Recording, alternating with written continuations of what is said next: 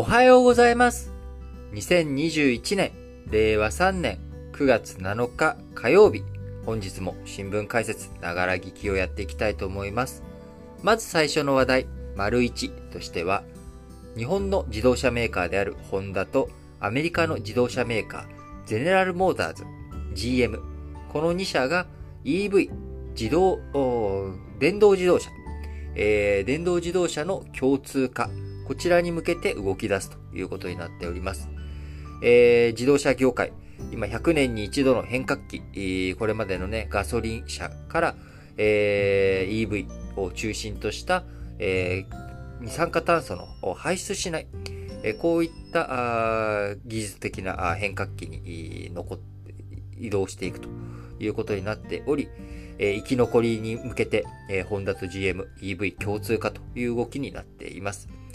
えこのほか、トヨタ自動車もですね、日本勢を中心に、えー、こう合唱連行を進めており、え鈴木などとこの自動車分野ね、えー、電動自動車や、えー、そういった面にに協力関係作っていっておりますし、えー、フォルクスワーゲンもですね、えー、フォルクスワーゲンどこだったっけな、えー、フォルクスワーゲンはフォードか、アメリカのフォードと共同開発。そして、え日産、ルノー、三菱の3社連合もえ EV 部品7割程度共通化するということで、えー、独立独歩を中心にやってきたホンダとしてもですね、こういった自動車業界の動きに対して生き残りにかけて、えー、規模を確保していく必要があるということで、GM とこう車体、基本設計、こういったところについて共通化していくことで、えー、原価を下げていこうと。いう、まあ、こういった動きになっています。背景にあるのはですね、欧州連合をはじめとして、えー、欧米、えー、そして日本も含め、えー、中国、えー、ガソリン、ディーゼル車の販売、えー、こちらがね、規制が厳しくなっていくという動きがあります。えー、燃費規制とガソリン車あ、そもそも売っちゃダメよという販売規制、この2つの規制が進んでいっておりますが、えー、欧州では2021年に走行 1km あたりの CO2 排出量を平均 95g 以下にし、2030年までにさらに厳格化していくという燃費規制があり、アメリカも2026年までに燃費を1リットルあたり 22km 以上に高めなさいという、まあ、こういった燃費規制がありますし、ガソリン車販売禁止については、欧州が、イギリス、EU から離脱したイギリスが2030年までフランスが2040年までにガソリン車の販売を禁止。アメリカもカリフォルニア州で2035年までに禁止の方針と動きが出ております。えー、欧米先進諸国以外もですね、中国、2019年に EV など新エネルギー車の生産をメーカーに義務付ける規制を導入しましたし、えー、日本も2030年度の燃費規制を2016年度比で3割厳しくするという方向性に進んでいっております。えこういった情勢からですね、将来的に、えガソリン車、えディーゼル車あ、売れなくなってしまう、作れなくなってしまう、えー、まあね、売れないんだったら作ってもしゃあないということになっていきますから、えー、そうなってくると EV 対応、これをしっかりとやっていかなきゃいけない。しかしながら、えー、EV の開発、1車数につき500億円規模必要ですし、すでに今ある自動車の生産ライン、これを EV 用に転換するにも、1工場あたり100億円から150億円かかるということで、えー、どうにかですね、えー、コストを下げていかなきゃいけない。さらに、えー、EV というのはですね、自動車だけじゃなく、自動車業界だけじゃなくてですね、えー、ガソリン車に比べて、えー、構造簡素なため、えー、他業種からも手掛けやすい面もあり、えー、この前、えー、去年でしたっけ？ソニーがコンセプトカーとして、えー、自社開発した。まあ、売るつもりはないんだけれども、えー、こんなのを作ったよっていうのを、えー、EV 作って、えー、発表しましたし、えー、アップルも今、アップルカーをですね、えー、作ろうとしている。えー、今年の頭、え去年の末だったかな、えー、日本のね、どっかの自動車メーカーと、えー、組んでやるんじゃないかと。えー、生産ライン、工場ラインについてどっかの自動車メーカーやると組むんじゃないかっていうので、一時、えー、それなんかでマツダのね、株価がぐわっと上がったっていうことがありましたけれども、2月だったっけな、今年の。まあ、そんな動きもあるし、えー、吸引力で有名なダイソン。えー、ダイソンもね、えー、そこ、モーターの力があるから、そのモーター使って電動自動車作ろうかなっていうことで、えー、今あ、電動自動車を作ろうとしてたんだっけな。それとも、あの、まずバイクだったかな。なんかちょっとすみません。そのあたり記憶定かじゃないんですけれども、えー、他業種、自動車メーカーあじゃなくてもですね、えー、まあ、究極的に言うとですね、EV って何かって言ったらミニ四駆と一緒なんで、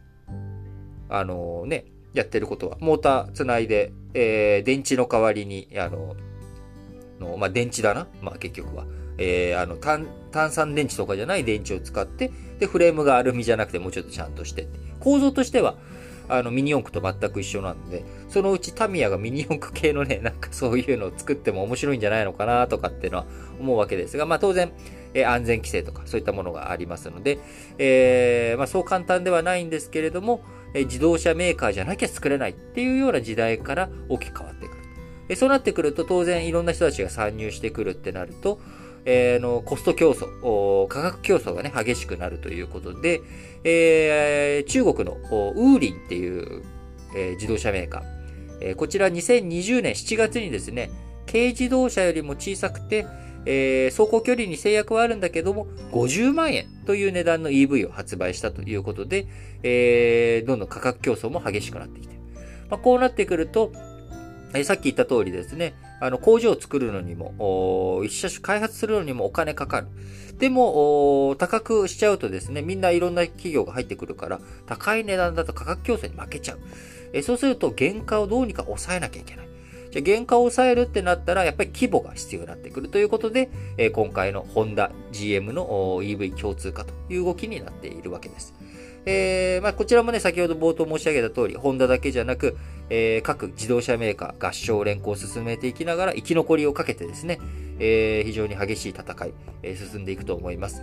えー、こうなってくるとですね、やっぱり自動車をどういうふうに作るか、安全性を守るかっていうこと以上に、やっぱりその自動車ライフですね、えー、カーライフでどんな提案ができるのか、自動運転とかも含めてですし、えー、どういうふうな機能性を持たせていくのか。昔僕がある友人が言ってて面白いなと思ったのがですね、あのー、5000万円のスポーツカーとか、いくら金があっても俺買わねえよ、みたいなことを言ってて、だって自動車じゃんと。え別にそれでね、その5000万円の自動車乗ったら、なんか、えー、大阪まで1時間で行けるんだったら買うよとかね。あるいは、えー、なんだ、それが核シェルターとかになってくれて、そこに逃げ込んだら、あの、ミサイルから守ってくれるとかあったら買うけどさ、5000万円なんてそんなマンション買った方がええやん、みたいな。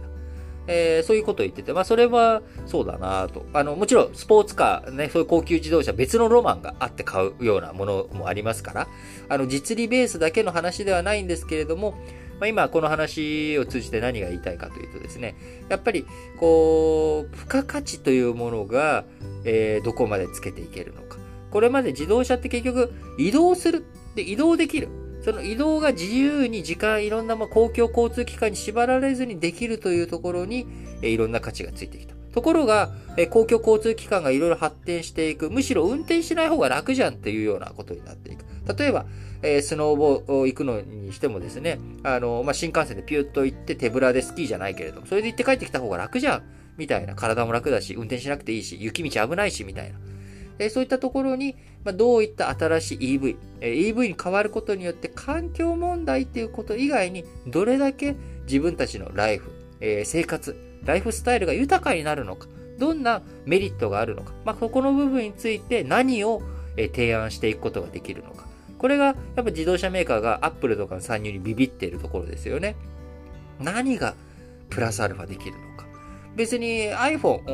iPad、スマートフォン、今僕らみんな使ってますけど、技術的には日本企業みんな持ってたわけです。タッチパネルなんて、そんな僕がちっちゃい子供の頃、僕まだ30年ぐらい前ですよね。あの、いろんな科学技術館とか行ったタッチパネルなんてあったわけです。あるいは日本の、あのー、あれですよ、切符売り場。切符売り場だってタッチパネルだったわけです。結構昔から。で、僕覚えてるのはですね、これ中学生の時なんですけど、あの、多分英国女性な感じの雰囲気の人に話しかけられたんですね、渋谷の駅で。タッチパネルの使い方がわからない。っていうので、おなもう、こ、こ、押せばいいんだよっていう、プッシュプッシュみたいなこと言って、まあ、お伝えして、えー、なんか買って、おすごいね、これ、みたいな感じのリアクションだったのは覚えてるんですけど、まあ、それぐらいタッチパネルって日本の技術としてあったと思うんです。だけど、結局それをどう組み合わせて、ほら、こういう風に使ったらいいじゃんっていう提案ができるか。これがね、日本企業、えー、これから EV、自動車メーカーとしてね、あの、何ができるのか、あるいは自動車メーカー以外からも日本からどんな提案ができるのかということをしっかりと考えて、えー、これからの経済をね、見ていきたいなと思います。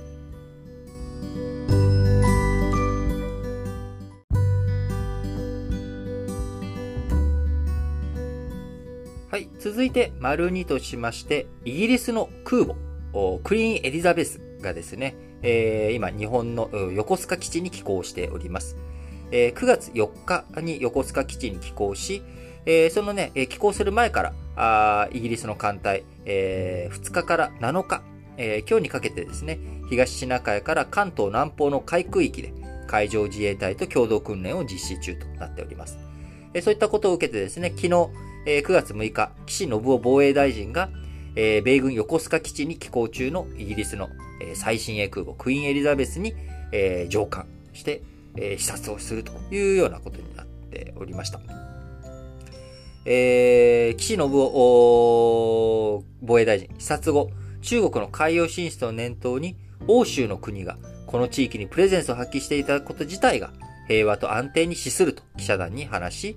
空母の雄大な佇まいを目の当たりにし、インド太平洋地域の平和と安定に対する英国の強い意志を感じたとも語りました。えー、フリゲート艦とかがね、今ドイツのフリゲート艦がこちらの海域にも向かっておりますし、えー、フランス艦隊もですね、この前やってきてたということもあり、えー、欧州各国、今、えー、中国の強硬な姿勢、えー、こういったものに危機感を覚えており、えー、アメリカや日本と共に連携していきながら中国と対抗していこうという意思、えー、こういったものが見受けられてきております。えー、遠く昔の話になりますけれども、19世紀から20世紀、えー、イギリス艦隊というものはですね、アヘン戦争から始まり、えー、この海域に大きな影響力を持っておりました。で、未だにあの太平洋地域の国々の中にはですね、ユニオンジャックを国旗の中に入れておる、えー、イギリスと連携しているコモンウェルスという、まあ、宗主国としてね、えー、イギリスの主権を認めているというわけではないんですけれども、えー、イギリスの、イギリス連邦、イギリスの仲間だっていうような、えー、国々というものがあるわけです。クック諸島とかね。えー、まあ、オーストラリアとかニュージーランドもユニオンジャックつけておりますし、えー、オーストラリアの国家元首というのはですね、えー、エリザベス女王ということになっています。なので、えー、あの、大統領じゃないんですよね。えー、オーストラリアのトップというのは。カナダもね、そうですし、カナダのトップも、あのー、あくまでも、イギリスとは別の国なんだけれども、エリザベス女王がトップということになっております。それに対してアメリカはね、完全独立して、えー、大統領という立場にいて、まあ、エリザベス女王とは何の関係もないよということになっているんですけれども、まあ、そういったイギリスがこの地域、えー、に、えー、太平洋地域に対してですね、プレゼンスを発揮していくというところですが、やっぱり、あのー、イギリスとしてもですね、2020年、1997年、僕が中学2年生の時に、えー、返還した、97年でな、えー、返還しました、あ香港。えー、こちらがね、どんどんどんどん中国国家安全維持法とかを施行して統制強化に動いている。え、こういった中で、え、イギリスとしても見捨てるわけにはいかない。え、もともと自分たちの市民だった香港市民を、え、守っていく。何かあった時には自分たちが助けていくんだ。え、そういった姿勢を見せていかないと、今、イギリスと協力していこう、イギリスと仲良くしていこうという国々がですね、イギリスやっぱ頼りになんねえな、みたいな。えー、こういう風になってしまっては国の威信にもかかるし、え、国益に反するということで動いているわけですが、えー、日本としてもですね、イギリス、えー、高校の自由や法の支配といった価値観、えー、これを共有できるパートナーと見て、えアジアでの軍事力展開を歓迎しています。えどうしてもですね、今、アメリカ、中国と対決念頭にありますけれども、えアフガニスタンの問題、えイランの問題、ロシアの台頭、いろんなところでいろんな問題を抱えている。で、日本が矢面に立たなければいけない。えー、しかし日本として、えー、アメリカ以外のパートナー、韓国いるんだけれども、日韓関係も仲が悪い。えー、そういった状況の中で、えー、他に仲間が欲しいということで、えー、菅総理大臣になって、あとですね、クワッド、インドとかオーストラリア、あこういった国々と協力しながら中国を包囲していこうと。えー、中国をしっかり封じ込めていこうという動きが出ているわけですよね。で、そこに、え、さらに欧州から、えイギリス、フランス、ドイツといった国々も助けてくれ、手伝ってくれるということになると、これはやっぱりね、日本としても大きく助かるということになります。え今回、やっております、このイギリス空母とのね、え共同演習、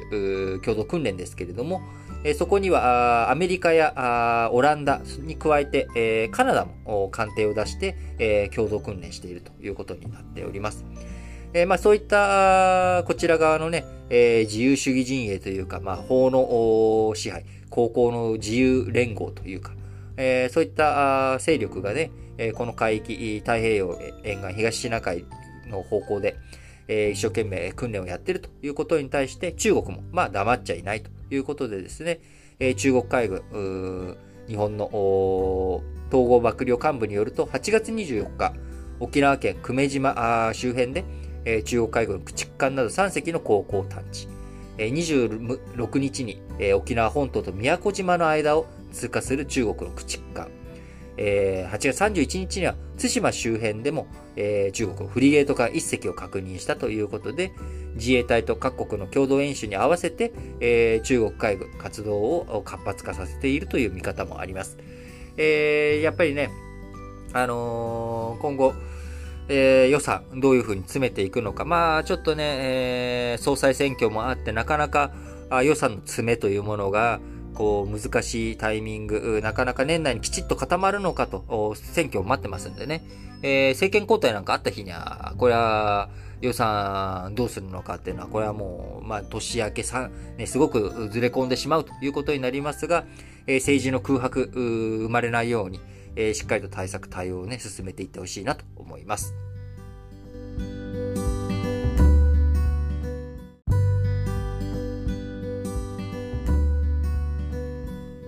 はい。続いて、丸3ですけれども、タリバンあ、ね、アフガニスタン情勢、えー、を踏まえまして、今、中東のカタールという国が非常に注目、存在感を高めているということになっております。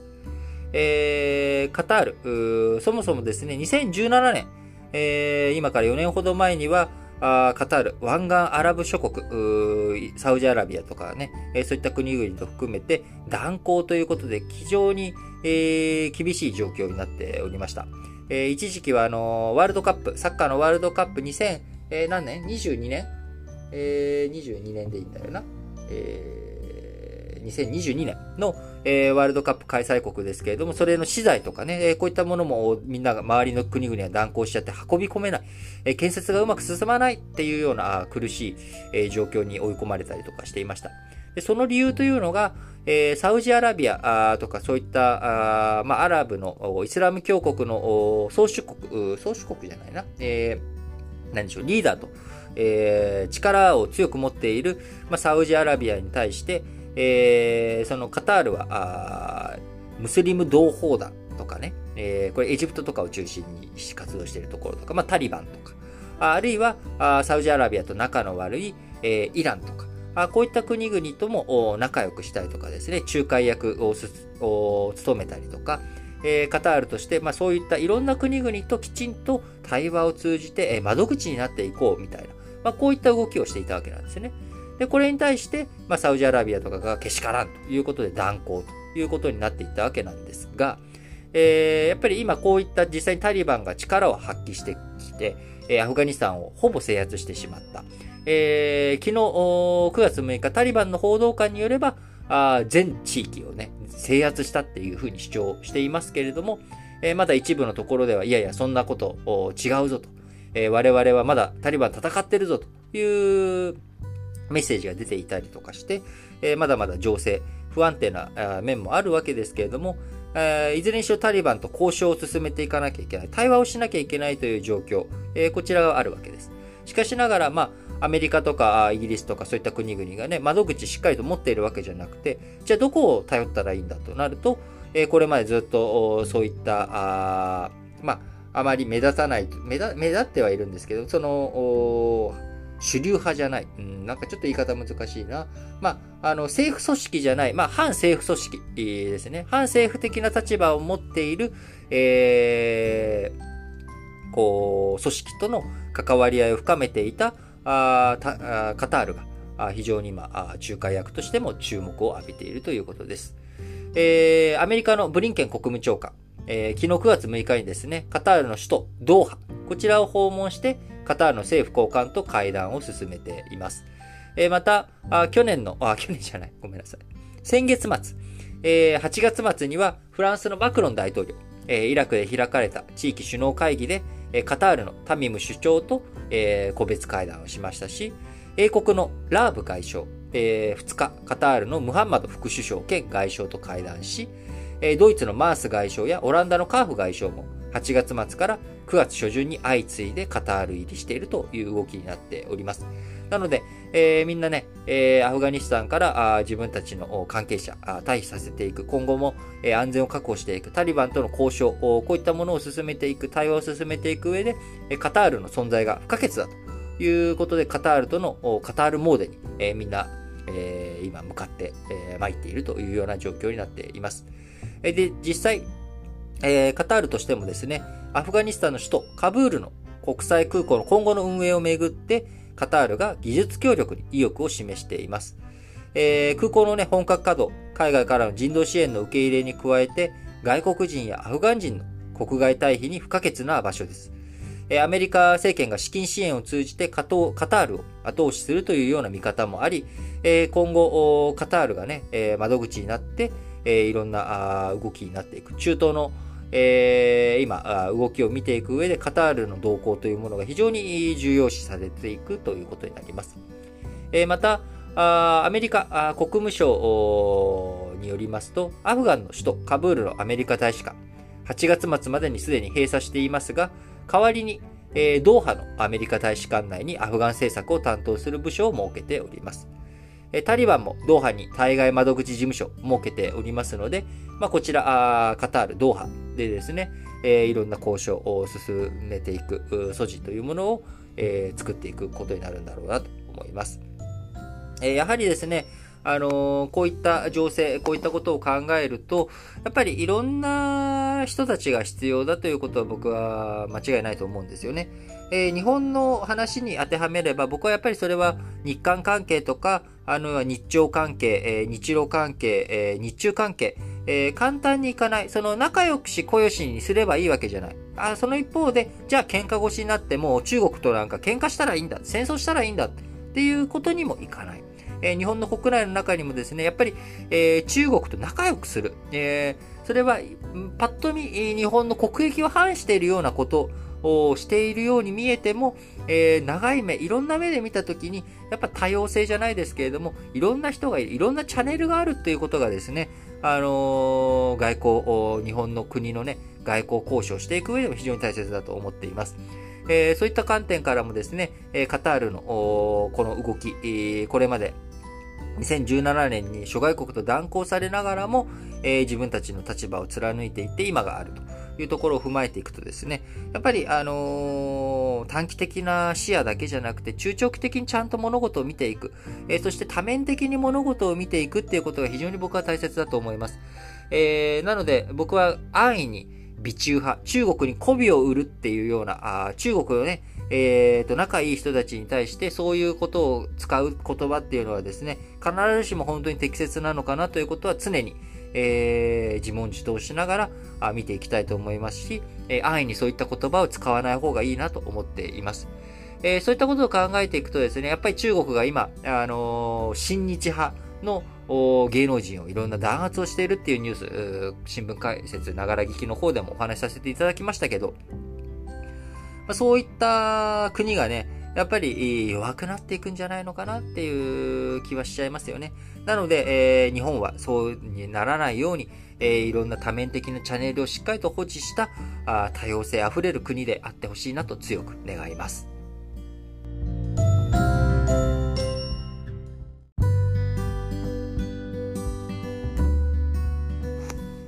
はいそれでは、丸4としまして、えー、今日、9月7日にですね、中米のエルサルバドルで、えー、暗号資産、仮想通貨のビットコインが法定通貨に定められることになりました。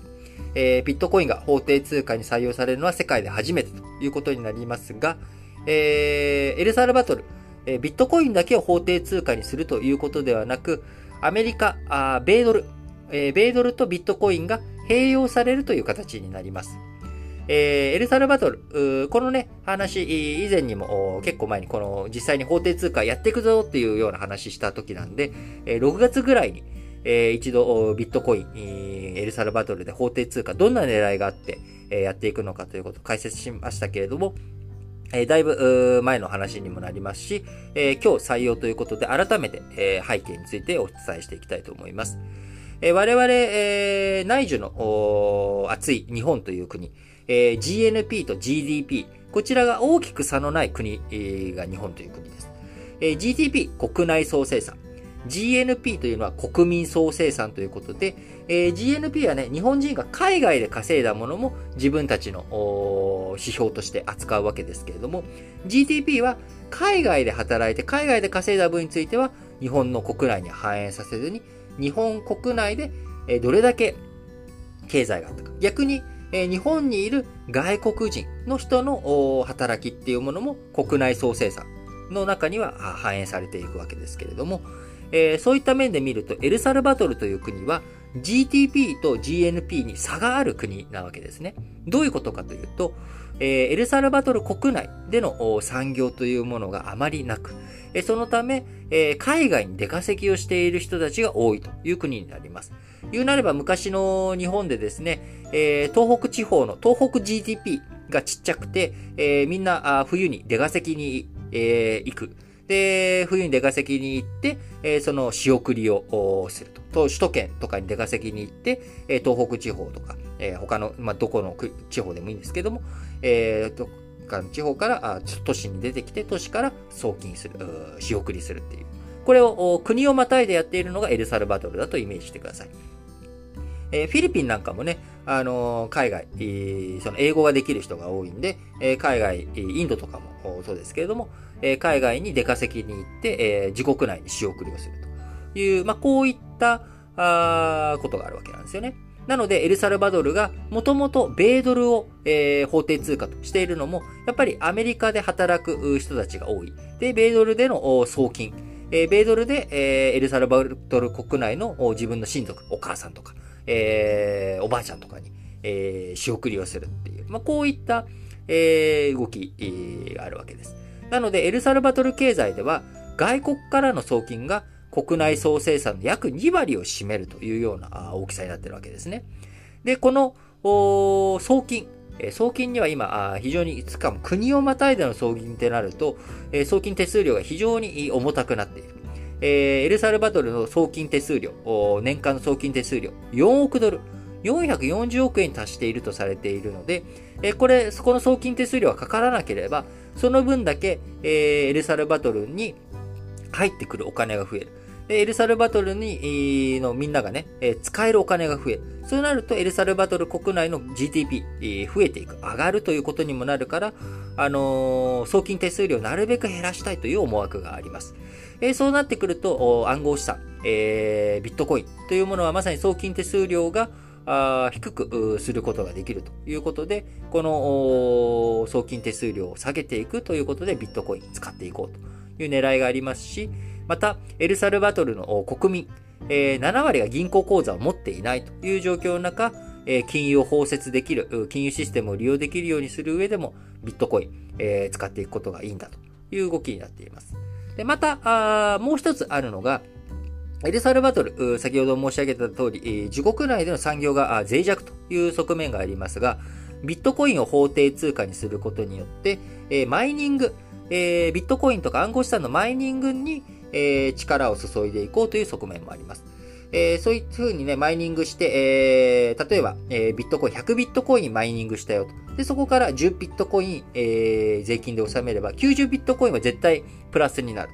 これが米ドル換算でやっていくとね、えー、もしかしたら、えー、ビットコイン一生懸命えマイニングしたんだけれども、ビットコインの価格が下落しちゃってて、えー、税金納めようと思ったら赤字になっちゃうみたいな。まあ、こういったことを避けれるという側面もあって、えー、ビットコインのマイニング事業とかも増やしていきたいという、こういった思惑があるということになっております。えー、ただ、こういったあのエルサルバトル背景があって、え同国のブケレ大統領がですね、主導してビットコイン法定通貨にしてきた、するということで今日から採用となるわけですが、あのー、ホセシメオン・カニャス中米大学、えー、こちらが1281人を対象に実施した調査によると、67.9%の人がビットコインの導入に反対を表明しているということになっております。えー、背景としてはやっぱりビットコインの相場、えー、こちらがね、乱高下が激しいということもあり、え、リスクも高いし、えビットコインを使ってもですね、え安定して安心して、え生活が成り立つかどうかわからないと。ドルの方が安心できるというようなこともありますし、えまた国際的なね、えいろんな通貨機関、えから、あエルサルバトル、そのままビットコイン法定通貨にするんだったら、えー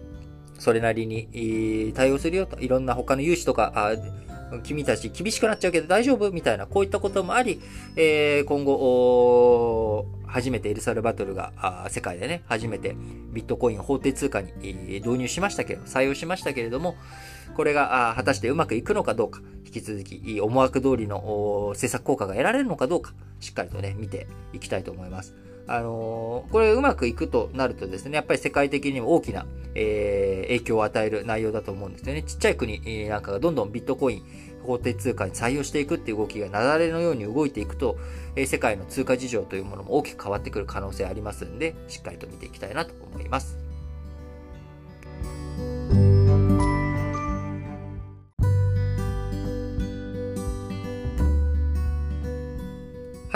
本日も最後、丸ごとしまして、えー、主要語詞、えー、こちらの社説を紹介して締めくくっていきたいと思います。まず、朝日新聞です。全国知事会。課題解決に現場の力を。国との共同は大切で、いたずらに対峙する必要はないが、自治の観点から言うべきことは言う姿勢も忘れてはなるまい。コロナ対策に限らず、様々な課題について、地域の主体的な活動を支える役割が求められるということで、えー、全国知事会のですね、えー、トップに、新会長に、えー、平井鳥取県知事が今月就任したことを踏まえて、えー、社説展開しております。えー、朝日新聞もう一本はですね、処理水の話ですね、原発の。えー、福島原発の処理水、こちら海洋放出することを、えー、進めていくということが決まりましたけれども、えー、具体的に進めていくためにも、処理水の放出、地元の信頼がなければと朝日新聞の社説です。えー、除去しきれない放射性物質トリチウムの濃度を放出の直前に測定すると明らかにしたのは地元の懸念への配慮として評価できる。あらゆる情報や選択肢を進んで公開することが、えー、不祥事続きの東電に求められる姿勢だということですね。えー、続いて毎日新聞です。続くみずほのトラブル、再発防ぐ覚悟はあるのかということで、ちょっと、時間あ、少し経ってしまった話題ですけれども、社説として毎日新聞今日、みずほの、えー、トラブルについて、えー、挙げておりますが、今度こそ、みずほが抱える問題を徹底的に洗い出す必要がある。銀行はビジネスや生活に不可欠なインフラだ。みずほは強い覚悟で再発防止に取り組まなければ顧客から見払わされかねないということですね。えー、毎日新聞もう一本。コロナ禍の首相交代、対策の空白は許されない。第5波の収束に注力すべき時だ。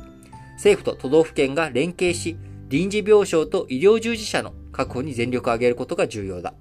地域の診療所などが自宅療養の人に対応する体制の整備も同時に進めなければならないということで、今ね、東京では1ヶ月半ぶりですか？昨日、えー、1000人を切ったということになりまして、えー、だいぶここ2週間ばかし、マイナスが進んできておりますけれども、えー、しっかりとこれでね、えー、油断することなく、えー、きちんと体制を立て直して、えー、感染の再拡大とかあ、医療の逼迫とかね、こういったものが起きないように対策対応を進めていってほしいなと思っています。えー、この9月末には、総理大臣が交代していくという動きになっているわけですからね、えー、対策の空白許されないという毎日新聞の指摘はもっともだと思います。えー、続いて、えー、産経新聞ですね。えー、首相とオリパラ、開催にこそ意義はあった。大会についての事前の首相批判には、理念がない。開催そのものが意義になっているというものもあった。大会を終えた今、改めて思う。開催そのものに十分に意義はあったのだと。そうなんですよね。僕自身もそうだと思います。オリンピック・パラリンピックやることに意義もあると思いますし、やることを通じてですね、あのー、やっぱりしっかりと対策、取ってやっていくっていうこと、僕は大切だったと思います。えー、もちろん、この後、その、招致段階からね、本当に正しかったのかどうだったのか、他に変なところなかったのかっていう検証、え進めていく必要はあると思うんですが、え、開催そのものに意義があると僕自身も思っています。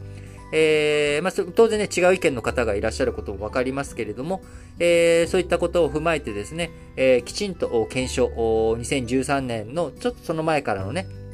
あの、招致活動のところからきちっと検証をして、えー、判断をしていく材料をね、提供してもらいたいなと思います。えー、産経新聞、えー、北方領土に特区、国際社会と連携し圧力を。えー、この前の東方経済フォーラムでね、えー、プーチン大統領が北方領土に特区を設けるということに対する反発の社説です。えー、北方領土の不法占拠を固定化しようとの動きであり、断じて容認できない。こうした計画が現実的な力を持たぬよう、日本は特区に関与する企業への制裁発動など、強力な措置を講じなくてはならないということで、これは僕もその通りだと思います。えー、このね、話が出た時に、新聞解説ながら聞きで、の方で僕も言いましたけれども、えー、これは、ロシアと中、あ、ロシアと日本の問題にですね、えー、中国とか韓国の企業がその特区に進出することによって複雑化する多国間の問題になっていってしまう可能性というものも十分にあるわけです。えー、そういうふうにさせないためにもですね、えー、そこに進出しようとする企業、えー、に対して制裁をきちんと課していく。えー、こういった姿勢僕も大切だと思っています。えー、読売新聞。えー、アップルの課金ルール改善で取引先の理解をということで、えー、リーダーアプリ系ですね。あのー、音楽アプリとか、えー、電子書籍アプリとか、まあ、こういったアプリについて、Apple Store を経由しなくても、その、アプリから、えー、自分たちの販売サイトに、こう、流入させることによって、まあ、いわゆる Apple 税、Apple へのプラットフォーム利用料を払わなくて済むような、えー、対策をすること。えー、これをね、えー、しっかりとやってってね、ということで、Apple もそれに対して、はい、えー、一部については了解しました。ということで、えー、Apple による課金ルール、こちらが改善ということになりますが、えー、今回の措置で、消費者にとっては選択肢が増えることになる。アプリ企業の手数料負担が減れば、料金の引き下げにつながると期待できる。アプリ企業は利便性を高めつつ、見直しの恩恵を消費者に届けていくことが望まれるということで、読売新聞です。えー、読売新聞もう一本。防衛費概算要求対中抑止力の強化が必要不可欠だ。えー、自衛隊は防御に徹し、攻撃力は米軍に依存するとの役割分担をしてきた。その基本構造を踏襲するにしても、日米が一体となって抑止力を高めるためには、日本がこれまで以上に積極的な役割を果たすことも可能、課題となろうということで、えー、その中にはね、将来のミサイル攻撃、えー、ミサイル阻止のためにも、えー、敵基地攻撃能力、こういったものも視野に、えー、検討を進めていく、議論を進めていく必要があると、えー、読売新聞述べております。えー、最後、日経新聞の2本です。えー、日経新聞もプーチンの、プーチン大統領のですね、えー、信頼関係損なう4党特区化ということで、領土交渉と平和交渉、平和条約交渉は一体とみなす日本に対し、ロシアは領土問題を棚上げしようとしている。そんな思惑に翻弄されてはならない。次期政権では腰が座った対ロ戦略の構築が重要となる。え最後、東南アジアの新興ネット企業から学べということで、グラブ、えー、配車サービスですね、えー、とか宅配サービスをやっているインドネシアの企業ですけれども、えー、グラブなどに比べると、金額は少ないものの、日本でも海外の投資家から資金を調達する新興企業が増えてきた。世界から資金を集め、その期待に応えて大きく成長する有力スタートアップを増やしたいということで、まあ、増やしたいのは増やしたいんですけれどもね、えー、しっかりとそういったものを支えていける、えー、日本社会であってほしいなと強く願います。えー、昨日はね、一日、ちょっと配信をお休みさせていただきましたけれども、まあちょっと昨日ね、配信をお休みして思ったことはですね、あ、配信しないってやっぱり楽だな。意外とこの配信って負担になってるんだなっていうことをね、ちょっと感じました。なので、あの、まあ、定期的にちょっと、何もない時でも、あのー、ちょっと休、1日休んだりとかですね、定期的にちょっとこまめに、えー、毎朝あ、ちょっと配信するのを、ちょっと、ペースを落としていきながら、まあ、長く続けていけるようにやっていけたらなと思います。え引き続き皆さんからの応援メッセージとか質問、えー、これを解説してほしいなどにご要望、え、こういったものを Twitter の方でお待ちしておりますので、ぜひぜひ何かあれば、あラジ歴のツイッターアカウントに対してですね、えー、コメントしてもらえたら嬉しいです。ということで、皆さん、今日も元気に、いってらっしゃい